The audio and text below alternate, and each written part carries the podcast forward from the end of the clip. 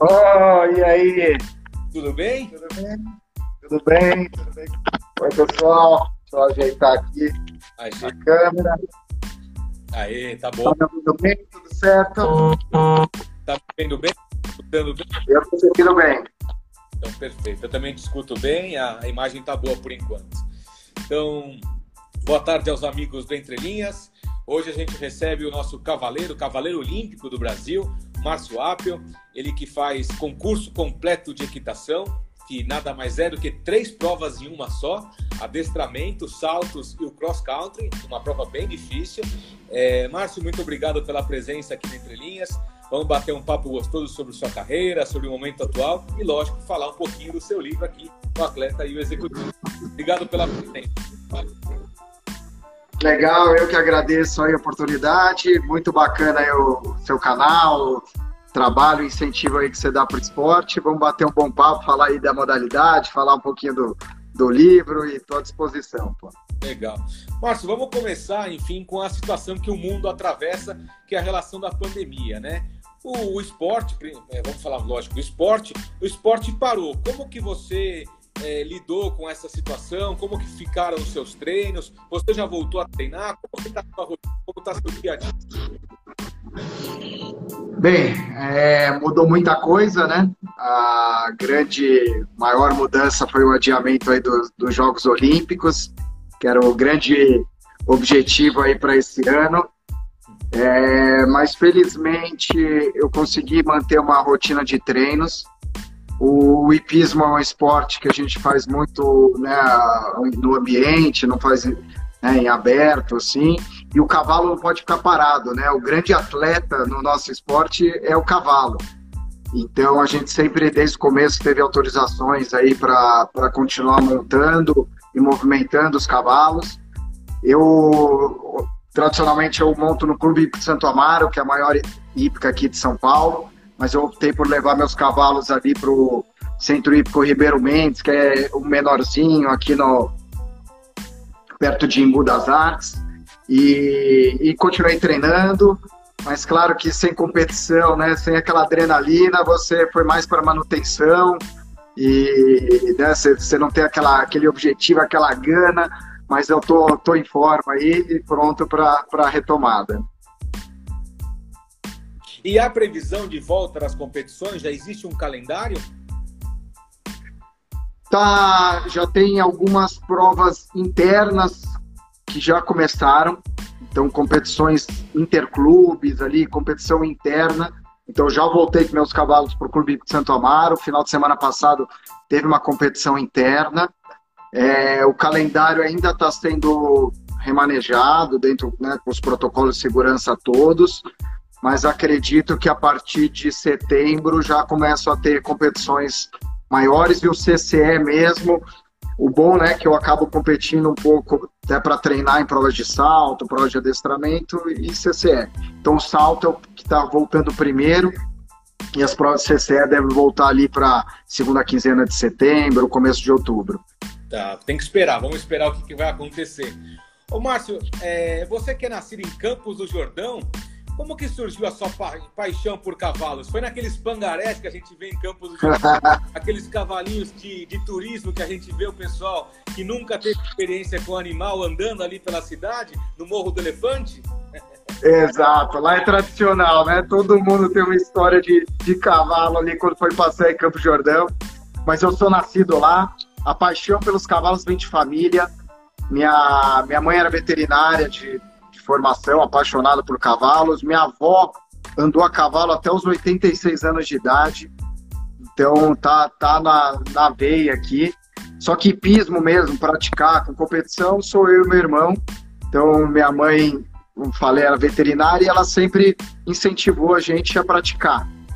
É, então, quando a gente ia passar, depois eu vim morar em São Paulo, mas a gente continuou tendo a casa em Campo Jordão e fui começar a praticar lá no Tarondu, que hoje até é um centro de, de lazer, diversão lá em Campo Jordão, mas eu comecei nos finais de semana, nas férias, eu tinha já aula de pismo na escolinha de lá, também passei muito a cavalo né, de passe, lá na cidade, mas foi, foi no Tarondu e depois eu fui para a escolinha do, do Clube de Santo Amaro.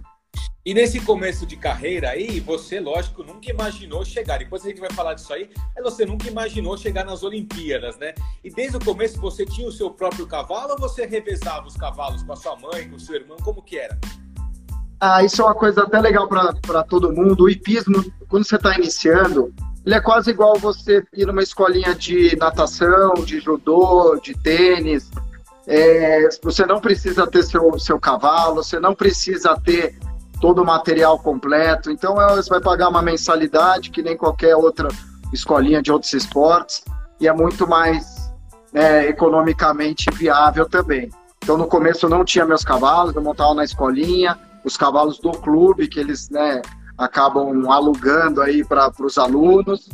E depois que eu fui levando mais a sério, daí eu fui ter o, o meu primeiro cavalo. Hum. E você começou no salto, né? Não foi nem no CC. A tua primeira experiência, assim como profissional, foi na prova de saltos.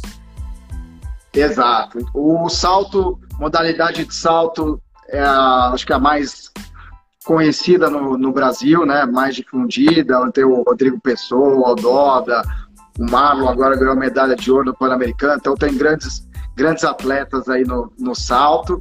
E eu, eu fui começar a praticar o CCE com 33 anos de idade só. Né? Então, a, mas eu fiz salto minha, minha juventude. Depois eu, né, acho que a gente vai falar um pouco aqui, mas eu levo uma carreira aí de empresário, executivo e continuei tocando no salto aí por muitos anos, mas de maneira amadora, como um hobby só. O teu, o teu desempenho, os seus resultados no salto não foram tão é, gratificantes? Assim, você foi um atleta mediano no salto, por isso que te fez mudar de, de modalidade, vamos dizer assim? Eu acho que eu era mediano em tudo que eu, em todos os esportes, em quase tudo que eu fazia. Assim, eu, eu muito que eu coloco no meu livro, eu era eu não, acho que eu nunca fui um cara muito talentoso para os esportes. Mas eu sempre fui apaixonado, apaixon, né, gostei muito. Meu sonho era participar de uma Olimpíada ou, ou jogar uma Copa do Mundo de futebol.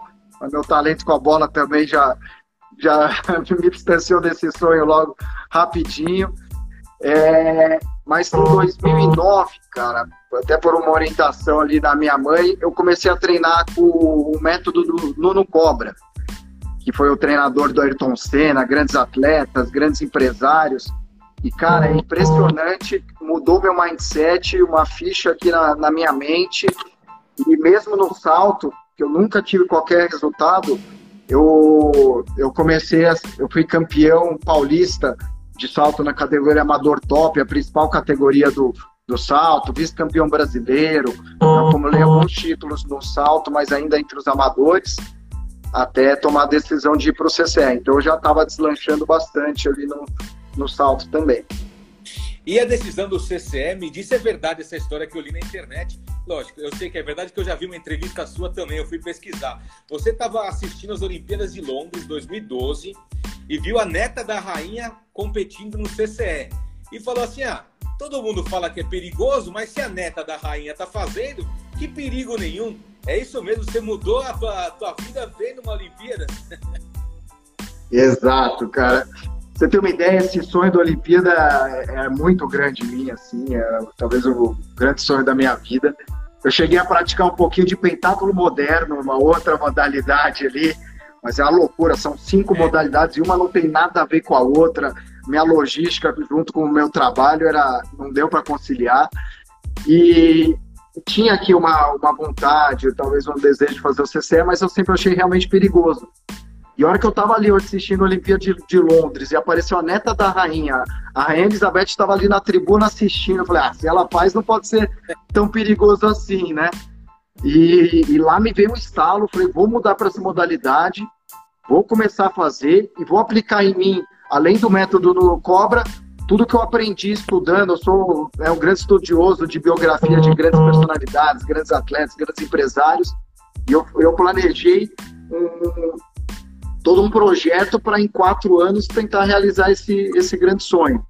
E, e entrei de cabeça mesmo. Deu certo.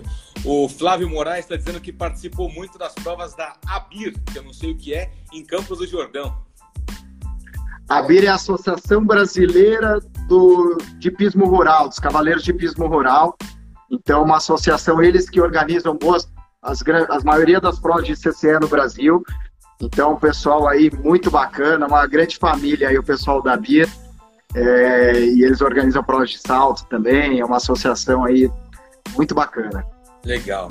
Então daí a gente chega em 2013, quer dizer, recente, né? Sete anos, e você muda de competição, muda de modalidade, vamos dizer assim, deixa o salto e realmente entra de cabeça em CCE, no CCE. E muito rápido também, em três anos, né? 2016, você é selecionado para representar o Brasil nas Olimpíadas do Rio de Janeiro, representar o seu país no Brasil. Isso aí acho que vai ser inesquecível, você vai contar para teus filhos, enfim, netos. Isso aí não sai da sua cabeça, com certeza. É, foi o. É incrível, né? Participar de uma Olimpíada para qualquer atleta, esportista, é, é o maior é o maior sonho, né? Acho que de todos os atletas. E tudo foi muito rápido, né? Eu, eu, eu, eu tracei um plano, então até 2013 eu participei das competições de, de base da modalidade. Eu sabia que eu não podia atropelar muitas etapas. Em 2014 eu fui para o nível intermediário e 2015 eu comecei a competir para valer com, com os profissionais, né? E, e, daí eu foi realmente no segundo semestre de 2015 que eu comecei a ter resultados para me credenciar. Eu fui medalha de prata no evento teste do Rio de Janeiro, fui vice-campeão brasileiro e terminei a temporada 2015 entre os 100 do ranking mundial. Falei, poxa, um, um, em três anos, menos de três anos, eu estava entre os 100 do, do ranking mundial. É, e depois a gente foi para a Europa, Estados Unidos, fazer a, a, preparação final. Minha convocação ali aos 45 do segundo tempo, mas.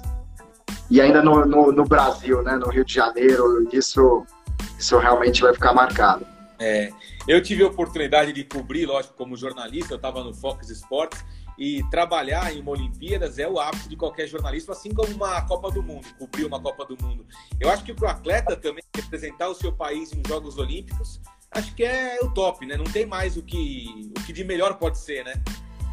Acho mais que isso é só ganhar medalha olímpica ainda, né? eu, eu não ganhei, mas meu cavalo ganhou. O Iberon ficou, a gente ficou em sétimo lugar por equipe. Então o cavalo ganhou uma escarapela, aquela grandona linda, Rio 2016 tá guardada lá em casa. Então, acho que mais que isso é só, só a medalha mesmo, né?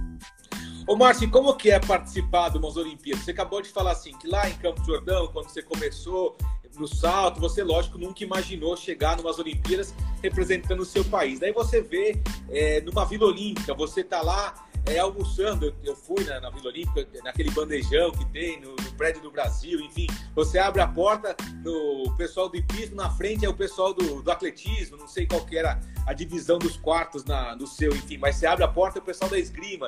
Aí você vai no bandejão, você tá com o Usain Bolt. Aí você sai, você tá com o pessoal do futebol. Como que é isso? É, eu falo que a Olimpíada eu divido em duas partes, né? Você ser um atleta olímpico, você tá ali na Vila Olímpica, tá com, esse, com esses de todas as modalidades, é o único evento esportista que reúne todas as modalidades, né, ao mesmo tempo. O Pan-Americano reúne em parte, né, o pessoal das Américas, mas no mundo, então a gente não encontra esses caras em outras oportunidades. Talvez num, numa cerimônia de premiação você encontra alguns atletas e outros, mas é um evento único, né? Então, você tá ali na. A hora que eu entrei na Vila Olímpica com o uniforme do time Brasil, uma, uma emoção, uma coisa indescritível. E a minha primeira noite ali, na, meu primeiro jantar na Vila Olímpica, eu fui lá, me servi, fui sentado em uma mesa que tinha bastante brasileiro, sentei, e do meu lado, a hora que eu olho, é o Robert Scheid. O Scheid?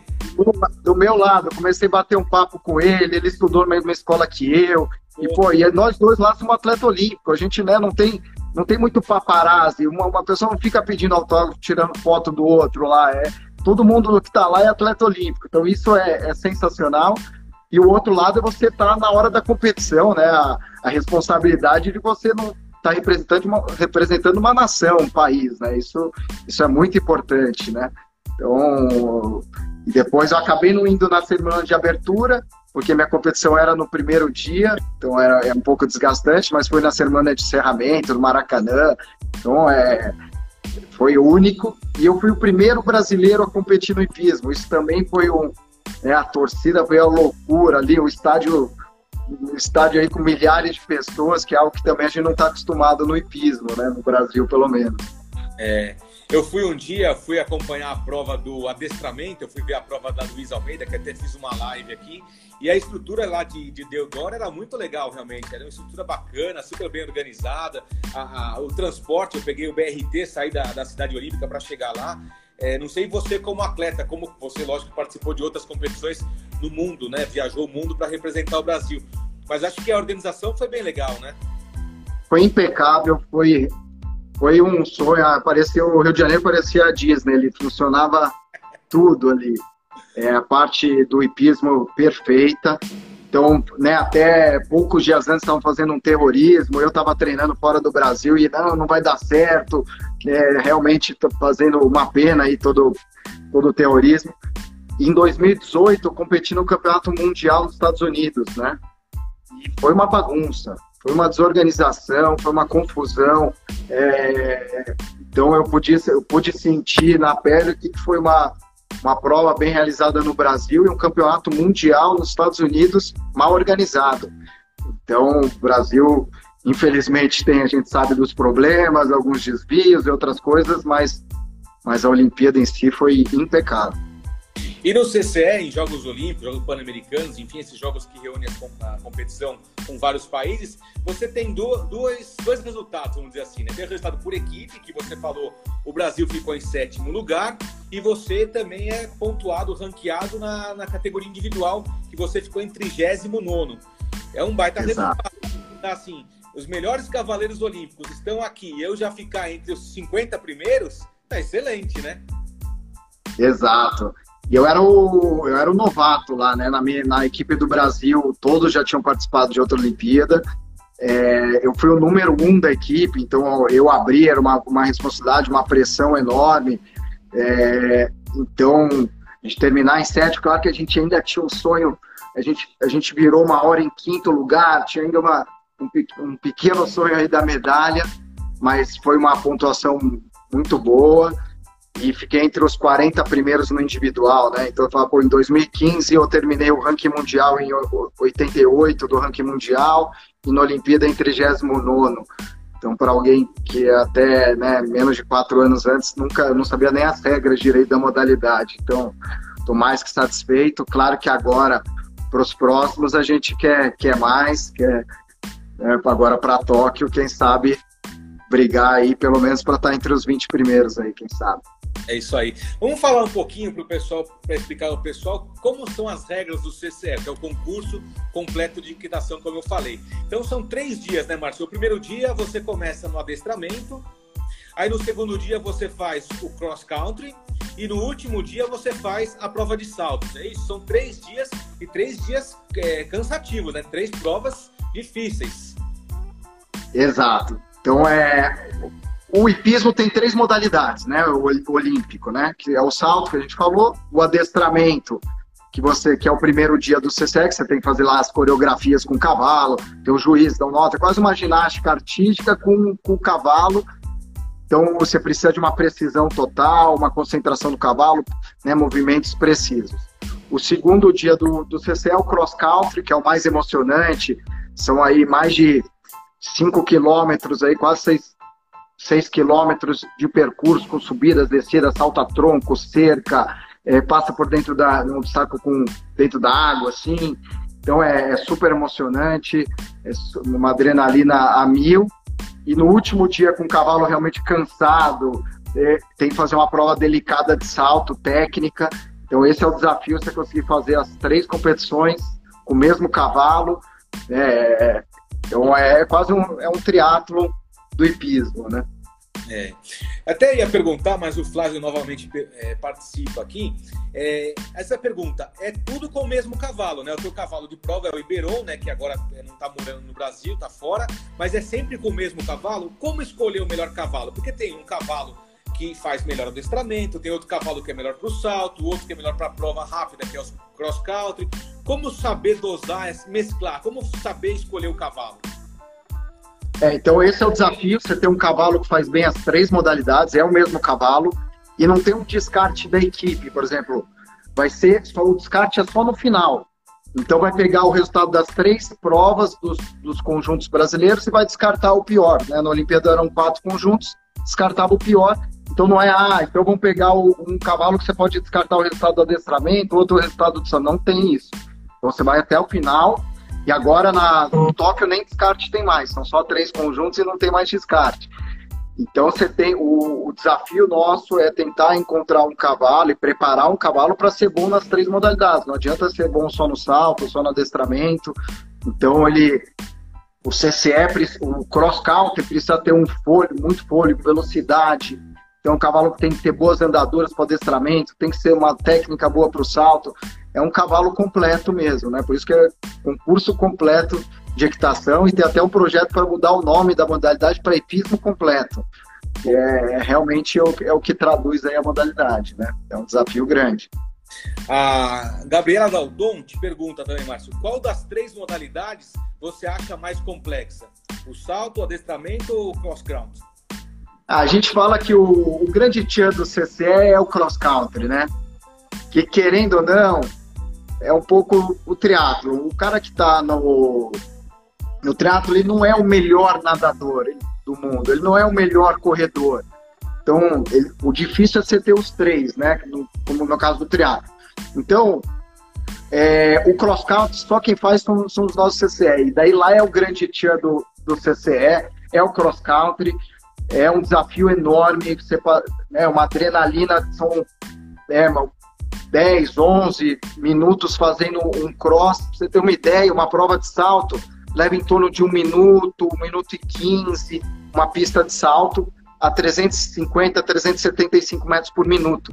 Uma prova de CCE são 11, 12 minutos de cross com subidas e descidas é uma velocidade de 570 metros por minuto. Então é mais de 50% a mais de velocidade e quase 10 vezes mais de distância. Então é o cavalo é um grande atleta mesmo para estar tá encarando todos esses desafios aí. Na prova de cross, eu acho que é onde acontecem os. É, são mais frequentes os acidentes, né? Exato. Daí que vinha, né, que eu tinha a impressão que o, que o cross era perigoso, o CC era perigoso, mas tem mudado muito, assim. Eles têm feito cada vez mais obstáculos mais técnicos, mais estreitos. Então, e, e hoje em dia tem pinos, pinos de segurança, eles têm criado algumas tecnologias para diminuir mas acaba tendo um, um tombo, uma queda, uma eliminação, mas como que vem a machucar mesmo é mais raro. Mas existe, realmente eliminações e, e quedas acontecem. Legal.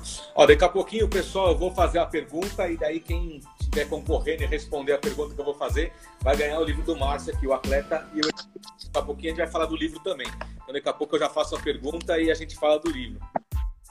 Márcio, é, em relação a, a, a, raça, né? Porque a gente sabe que o adestramento, muita gente usa o cavalo lusitano ou o cavalo andaluz. Você, o, o teu cavalo principal, o Iberon, é um brasileiro de pismo, conhecido como BH, enfim, para quem conhece o BH, né? É, é o cavalo ideal, o BH, que é uma raça brasileira, ou, ou é uma adaptação, enfim, o BH também está apto para fazer o adestramento. É o cavalo de salto, lógico, de salto é porque muita gente usa o brasileiro para fazer o salto. Mas o adestramento ele vai bem também? Então, o BH é uma, é uma raça brasileira de pismo, está melhorando a cada ano. Ela é muito boa, realmente, cavalos de salto aí tem se destacado. E o que, que é importante para um cavalo de CCE?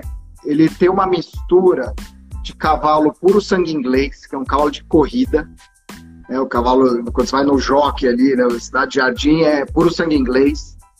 Então, mas é, o puro sangue inglês ele é a base de várias raças. Então, o BH tem misturado com puro sangue inglês. Todo BH tem um pouco de puro sangue inglês no meio. Então, o que, que eu tento buscar?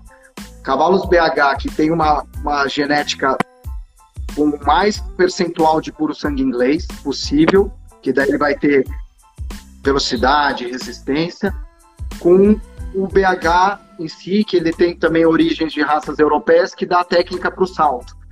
Então a gente fala, quanto melhor saltador e mais puro sangue inglês, é, é o ideal. Então hoje, o Iberon, por exemplo, ele tem ali 45% de puro sangue inglês, e, e, tem muita raça de salto no meio. Então ele é uma mistura ali dos dois, é o que a gente busca hoje nos TCS. Se tiver um cavalo puro sangue inglês, 100%, que seja bom saltador e bons movimentos, esse também é muito muito raro, né? Você conseguir, mas também valeria. Mas o, o BH tem atendido bastante, tanto que meus três cavalos de competição hoje são BH. Qualquer raça pode ser? O pessoal do Rancho FM pergunta aqui: eles têm cavalo Campolina. O cavalo Campolina pode fazer a prova? Não pode. Então, por exemplo, Lusitano não, não serviria, Manga Larga não, não serviria. Então, o que eu diria hoje são puro sangue inglês, BH ou algumas raças europeias ali, daí é raças alemãs, belga, Sela belga, Holsteiner, são raças europeias mais voltadas para o salto, né? Então, mas essa, essas outras raças não para alto nível, né? Acho que para níveis mais baixos, daí temos anglo-árabe, temos até anglo-árabe ainda chega em, em, um nível maior também, mas para né, para categorias mais fortes mesmo são essas que eu falei.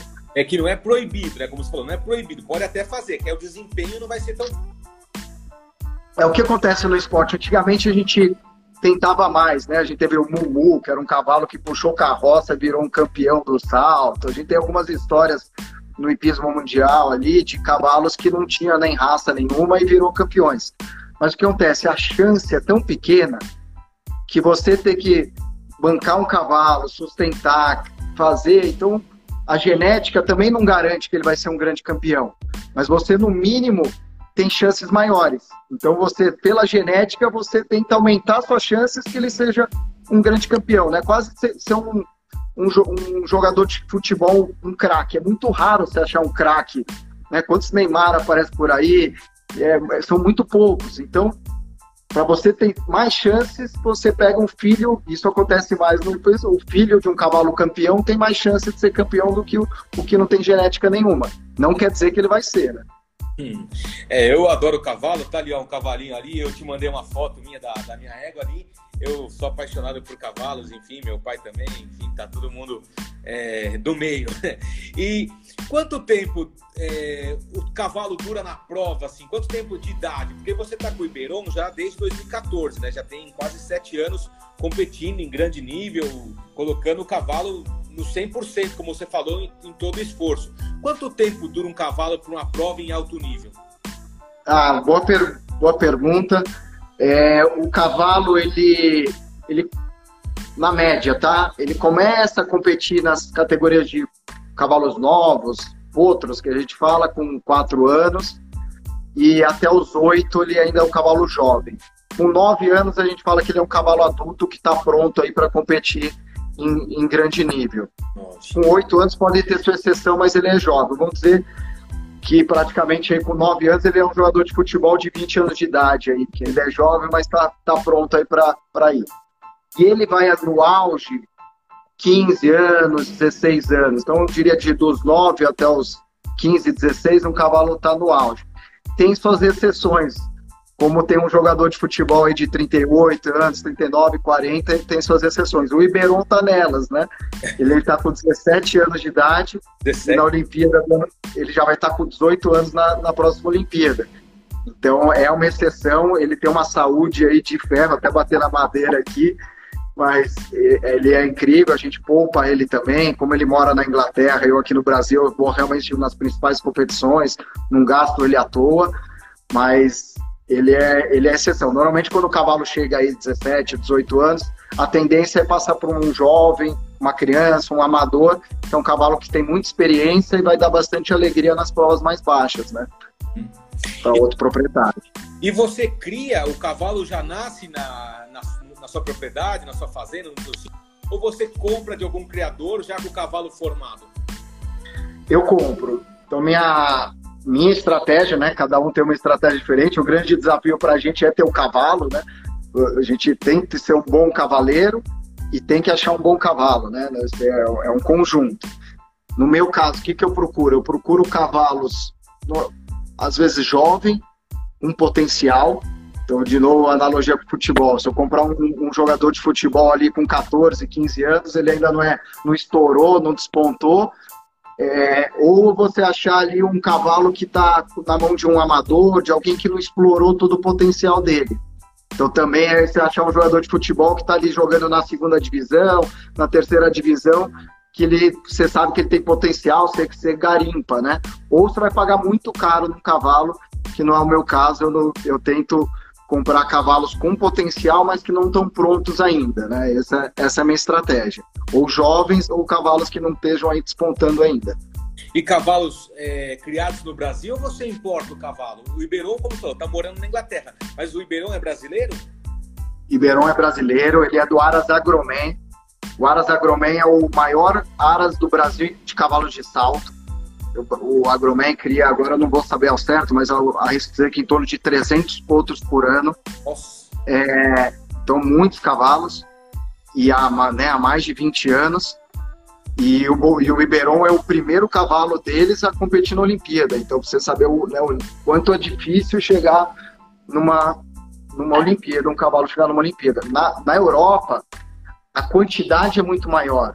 Né? A gente falou, o, 300 cavalos ali no Agromen e, e tem outros áreas que.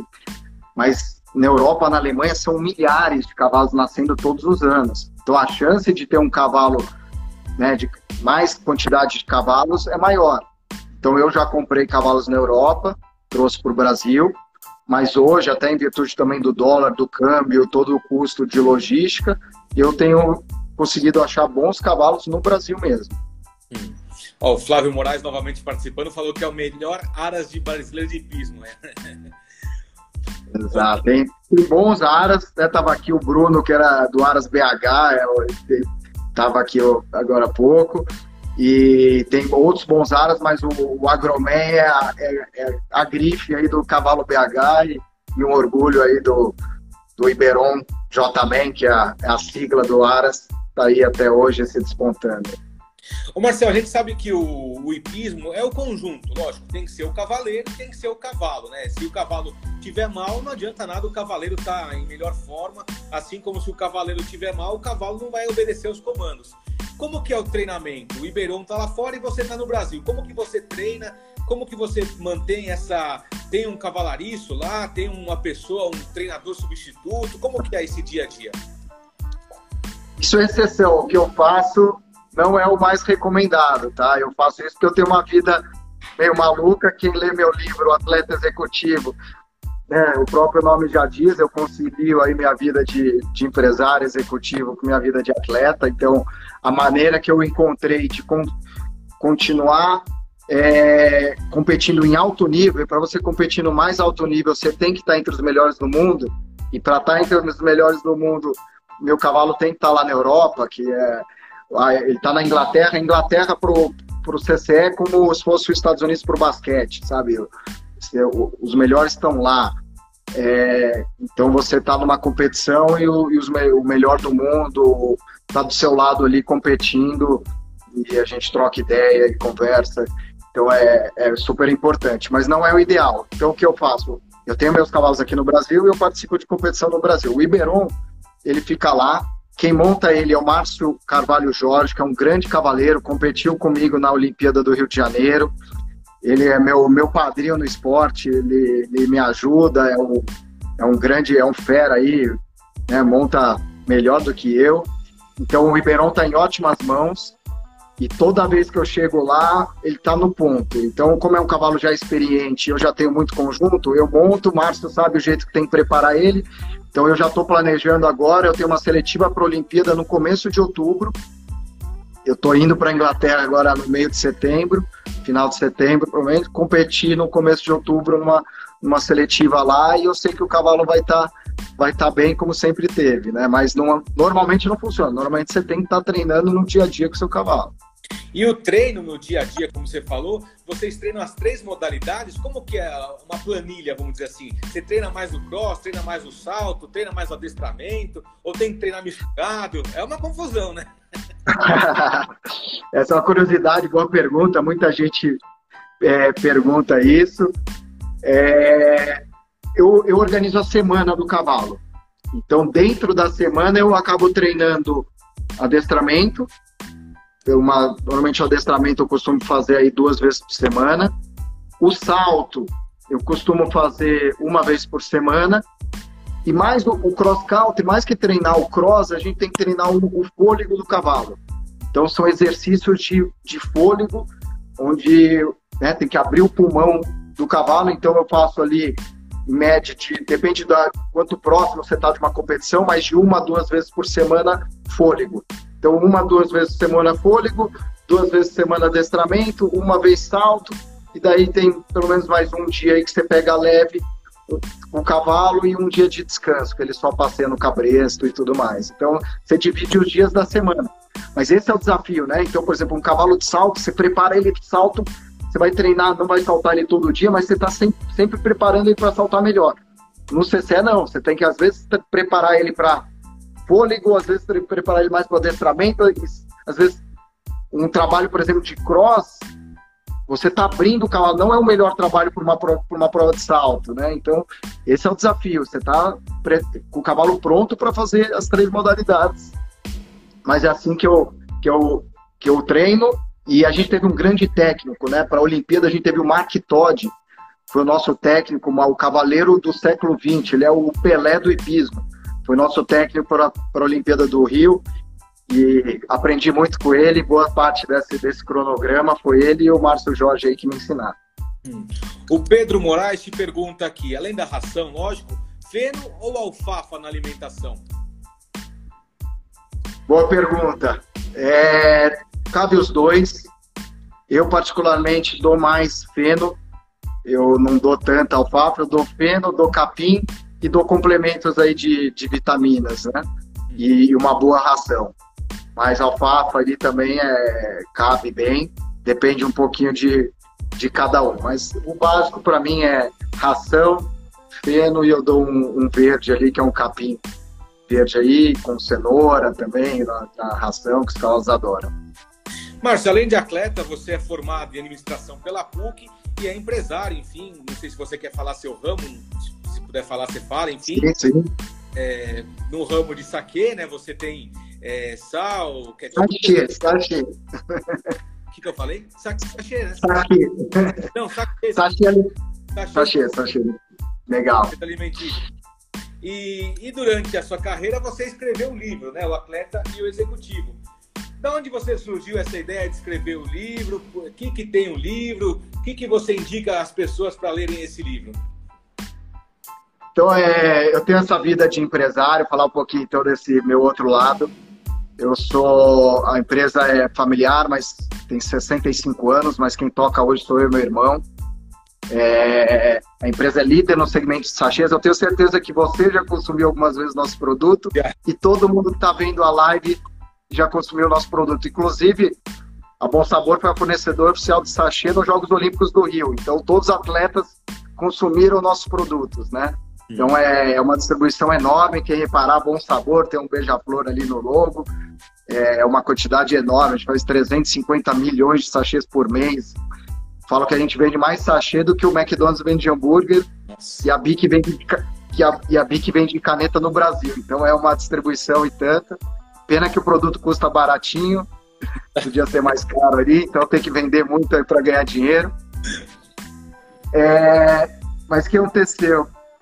Durante, no final da seletiva da Olimpíada, é, meus dois cavalos tiveram um problema de saúde. O Iberon ficou, teve uma doença que ele não podia viajar, tem uma barreira sanitária, e ele não podia viajar para os Estados Unidos, para a Europa, é, porque é proibido. É, e o outro cavalo chegou nos Estados Unidos, teve uma lesão no tendão, e a, o veterinário falou que era no mínimo seis meses a um ano para ele ficar, ficar recuperado. Isso a gente já estava em abril, então seria impossível. E naquele momento de desespero ali, eu me conectei ainda com elo mais espiritual, que eu não era muito muito ligado, e eu fiz uma promessa, assim, né? Foi até um conselho aí de um do Sakamoto, um cara que me, orientou bastante, e ele falou assim, Márcio, se você quiser ir para a Olimpíada só para o seu ego, satisfação pessoal, acho que você não vai. Mas se você tiver um propósito maior, acho que talvez o universo aí vai conspirar a favor e quem sabe você consegue ir. E eu realmente fiz uma promessa, falei que se eu conseguir meus cavalos recuperarem e eu for para a Olimpíada, eu vou escrever um livro e vou compartilhar com as pessoas as lições que eu aprendi no esporte e no mundo corporativo. Eu, felizmente, como eu falei, até 2009 era um cara comum, uma vida comum, e depois eu tive a oportunidade de aprender com os maiores mentores do esporte, do mundo corporativo. Eu estudei muitos anos né, o mindset, o comportamento de grandes personalidades e comecei a aplicar em mim e aconteceu isso, né? A gente conseguiu realizar esse sonho de ir para a Olimpíada, né? Como empresário a gente conseguiu aí realizar aí grandes grandes sonhos e minha eu sinto que minha missão de vida agora é compartilhar, compartilhar conhecimentos e, e os feedbacks estão sendo sensacionais. Aí faz aí nem um mês aí que eu lancei o livro Atleta Executivo. E os feedbacks estão sendo incríveis, as pessoas emocionadas, falando realmente que está sendo importante para a vida delas. E isso é a minha, minha maior satisfação, né? Poder deixar aqui escrito. Eu tenho certeza absoluta que as pessoas que lerem, pelo menos alguma coisa, elas vão colocar em prática e vai, e vai ajudar na vida delas. É, essa é a minha missão. Hoje mesmo veio uma pessoa querendo que eu dê palestra, então é algo que vai, vai girando, né? Então, quanto mais pessoas eu conseguir transmitir um pouco disso tudo que eu tive a oportunidade de aprender, é, é o meu objetivo. Legal. Então, eu vou fazer a pergunta. Quem quiser ganhar o livro, a gente já falou, é, teve que seguir regras lá, então tá aqui. Depois, é, quem for o vencedor, é, me manda depois uma mensagem por DM, né? Que daí eu vou mandar o endereço certinho para o Márcio, ele vai mandar o livro. A pergunta é o seguinte: o, o Márcio falou das Olimpíadas agora há pouco de Tóquio 2020. O Brasil já conquistou essa vaga de Tóquio 2021. O Brasil já tem a vaga garantida por equipe. A pergunta é a seguinte: como o Brasil conseguiu essa vaga? Da onde veio essa vaga para o Brasil? Tá? Então, é fácil, é fácil. Pesquisa. Vamos lá é, como o Brasil conseguiu a vaga olímpica para Tóquio 2021, tá bom? Márcio, aproveitar um pouquinho... várias pessoas ali, tá aqui, né, o Gabriel, tem minha esposa, minha esposa aqui também, Rafael Barros, estamos uma, uma turma aí, o Brancão Ultra, que está sempre aí curtindo o atleta executivo, o Flávio que está participando, então muito legal aí. Obrigado aí todo mundo. É. Ó, tem o pessoal, o Paulinho já respondeu, mas respondeu errado. Tem outra chance, pode responder quantas vezes quiser. Ele falou que foi uma classificatória na Inglaterra. Não, não foi. É um evento internacional também, tá? Mas não foi na Inglaterra. Vamos ó, lá. Letícia tá perto aí, ó. Ganhar ouro. É. é tá, tá perto, tá perto. Marcelo, como que é essa ah, questão do, Olimpíadas. Você, as Olimpíadas deveriam ser agora, né, em 2020, já deveria estar acontecendo agora. Vai, foi adiada para 2021. Quando que vai ser a seletiva do time Brasil? Como que funciona essa, essa história? Enfim, é, quando que você pode ter eleito pela segunda vez o Cavaleiro Olímpico do Brasil? Vamos lá. Você, o Comitê Olímpico Brasileiro, ele exige alguns índices para você poder participar de uma Olimpíada. Então, no CCE, funciona assim: a gente tem que conseguir todos os índices necessários. No caso dos, dos conjuntos que já vinham, que, por exemplo, já participou de outras provas maiores, no meu caso, são duas provas seletivas que eu preciso. É, porque eu já consegui as outras para trás, né? Então, nos outros anos, por, por fato de eu já ter participado de grandes competições. Então, são duas provas de quatro estrelas, uma longa e uma curta.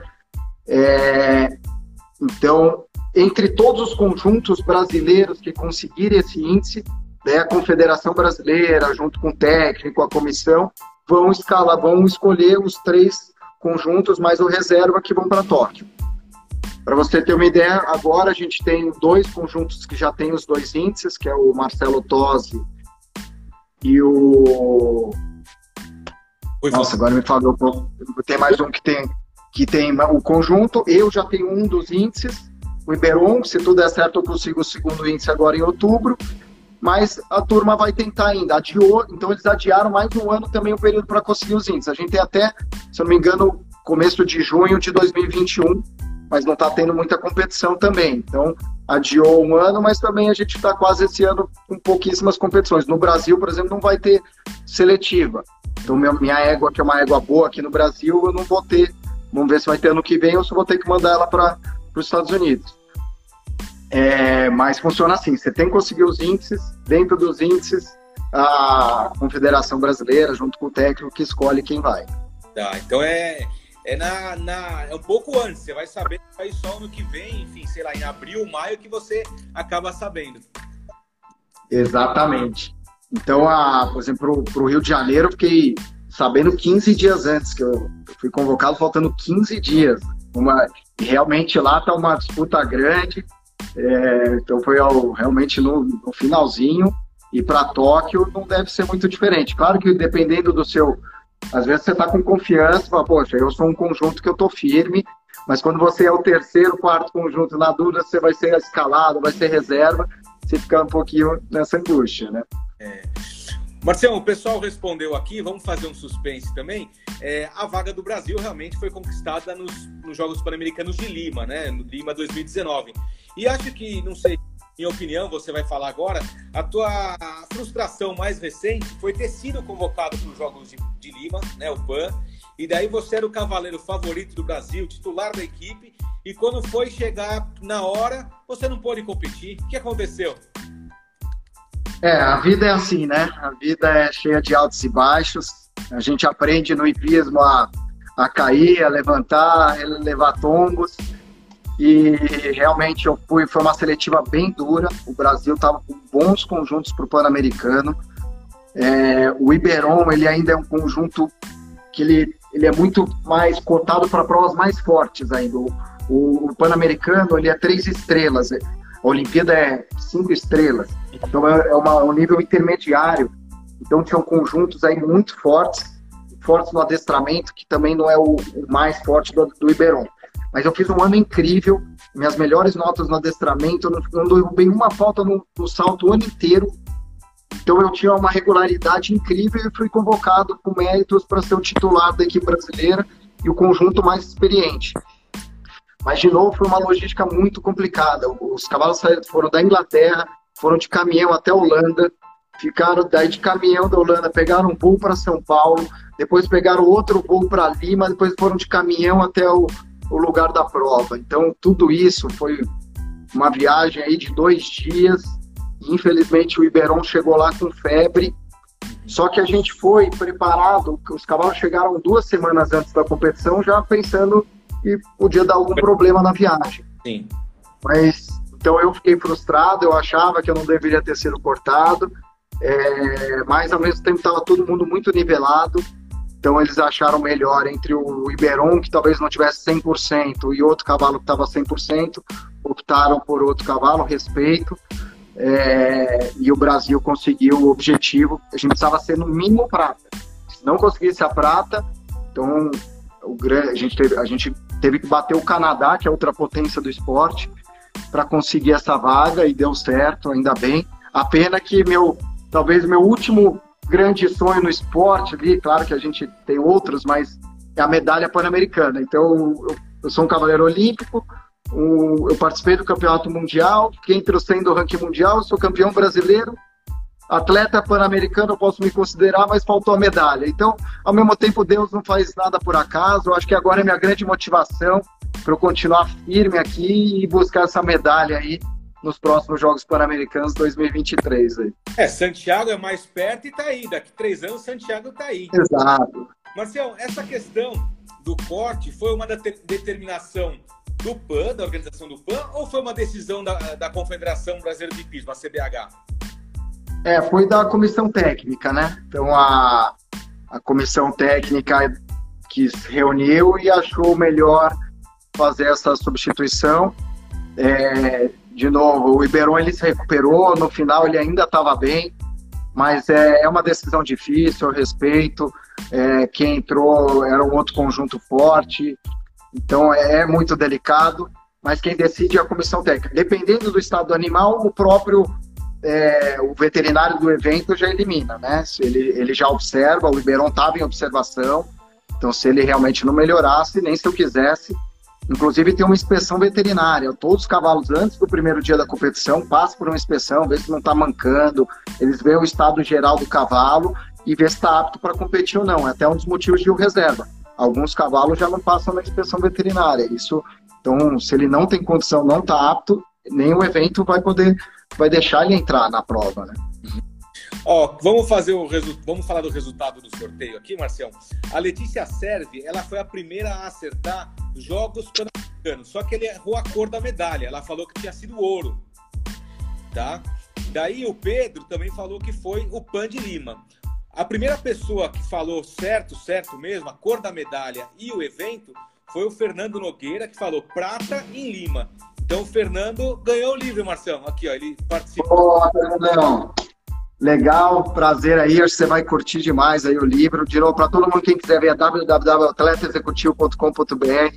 Sabe aí onde adquirir o livro e pode, a gente está até com uma promoção de frete grátis. Então, de novo, o grande objetivo é compartilhar aí com vocês esse conhecimento. Fernandão, acho que vai, vai curtir aí o livro, tá? Vou, depois passo o endereço certinho que eu vou mandar aí para ele com uma, com uma dedicatória especial aí. Legal. Então depois, Fernando, você me manda aqui o endereço da, da sua casa que eu passo para o Márcio, ou você passa para o Márcio, enfim, você já segue ele no Instagram também, fique à vontade. Marcelo, queria te agradecer, nosso tempo vai esgotar, enfim, foi muito legal bater um papo contigo, contar um pouquinho da, da sua história como empresário, como atleta, é, enfim, toda essa história de atleta olímpico que é fantástica. Desejar muita sorte e você é, represente o Brasil 2021 aqui em Tóquio, ano que vem. Legal, Felipe. Pô, obrigado aí pelo convite. Fico muito feliz de ver o hipismo aí tendo um espaço cada vez maior ali. As lives eu tive a oportunidade de participar de algumas. Seu trabalho aí no, junto do jornalismo, esporte é, é sensacional.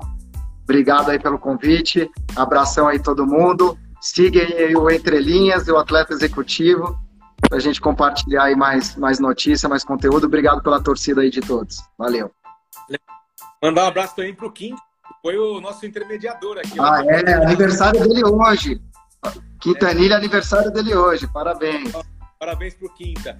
E deixar um recado, Marcelo, hoje, é, quem participou da live, quem acompanha a live, alunos de veterinária, medicina veterinária, biologia e zootecnia, eu vou subir um link na bio daqui a pouquinho. Então, quem participou e quem quiser o certificado para contar como horas é, curriculares, né? faculdade, depois entra lá no, no link da bio do Entre Linhas, preenche o formulário, a gente vai mandar para vocês por e-mail, tá? O formulário aí assinado direitinho para vocês levarem para a faculdade como horas complementares, tá bom? E só lembrando amanhã também vai ter sorteio. Amanhã o convidado é o Pedrinho Pila. Ele é jogador de rugby, jogou na seleção, enfim. Vai ter um sorteio também. Vai ser essa meia oficial, meião oficial da seleção brasileira, tá? E juntamente com o agasalho da seleção, agasalho bordado da Topper. Bem legal. Mesmo esquema, tem que seguir o Entre Linhas, curtir o comentário, seguir o Pedrinho também no Instagram, tá bom? Todo mundo concorrendo aí. Marcião, um forte abraço, muito obrigado, viu? Valeu, Felipe. Valeu, pessoal. Um abraço. Tchau, tchau. Tchau.